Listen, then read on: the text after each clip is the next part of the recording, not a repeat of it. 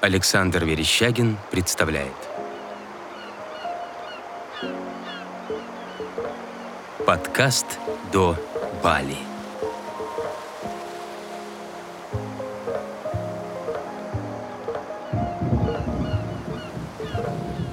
Релизнуто студией «Дело восприятия».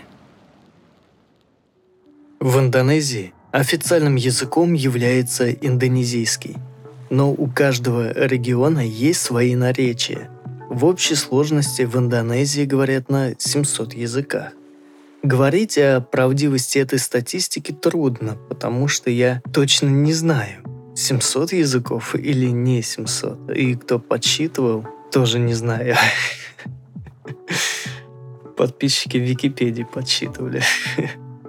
В любом случае, количество языков поражает – Наиболее распространенным по числу носителей является яванский язык.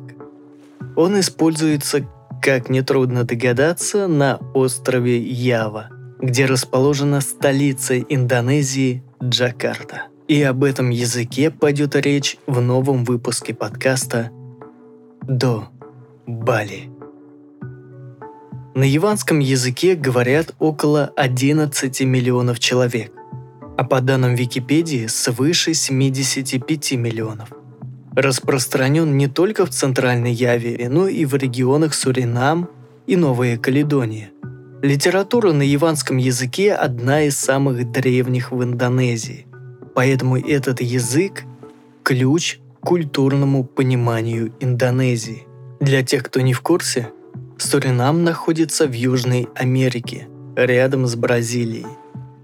При этом большинство носителей языка никогда не были в Индонезии, так как сейчас в Суринаме проживают потомки тех яванцев, которые прибыли в страну в конце XIX века в качестве рабочих.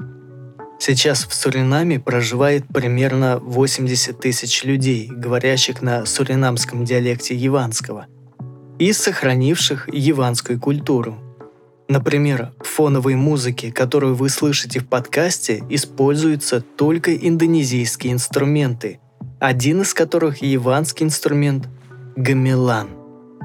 Но важный вопрос. Открытие этого факта дает ли нам перспективы вассолокализации для Южной Америки? К сожалению, нет. Я проверил в Исадеск самые распространенные ключи на яванском языке и везде по ним отсутствовал трафик. В Google Trends картина немного другая. По некоторым ключам все же есть трафик, но в основном он сосредоточен не в Южной Америке, а в Соединенных Штатах. Яванцев можно узнать по их смуглой коже, маленькому носу, черным волосам и среднему росту – Яванцы хоть и застенчивые, но очень приветливые. Они мягкие, спокойные и трудолюбивые. Основная религия – ислам. Яванский язык преподают в школах от начальной до старшей. На острове Ява этот язык можно встретить в повседневной жизни не только в разговорах. Также речь яванцев можно встретить и на других островах. Распространенный сленг на индонезийском языке среди яванцев – это не будь как обезьяна. Яванский язык имеет собственную алфавитную систему чаракан. Но в настоящее время происходит повсеместный переход на латиницу. Яванцы используют два стиля речи – нгоко – грубое и кромо – крама – гладкое. В русскоязычном интернете практически нет толковой информации об этом, найденная мной, сложна для восприятия. Поэтому специально для вас упрощу то, что узнал при общении с яванцами. Гоко – неофициальный стиль письма, используется в спокойной неформальной атмосфере. При общении с друзьями, при общении старших к младшим, в неофициальных текстах. Apa? Opo? Tidak. Ора? Кромо – крома. Официальный стиль письма используется в официальной атмосфере с людьми, с которыми только познакомились, при общении младших к старшим в официальных текстах. Ini Niki tidak boten. Boten.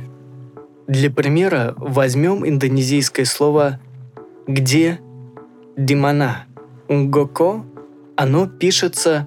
Вот сложность э, голосового подкаста в том, что трудно показать, как это написано, и приходится немножко коверкать слова, и это, ну, такое себе.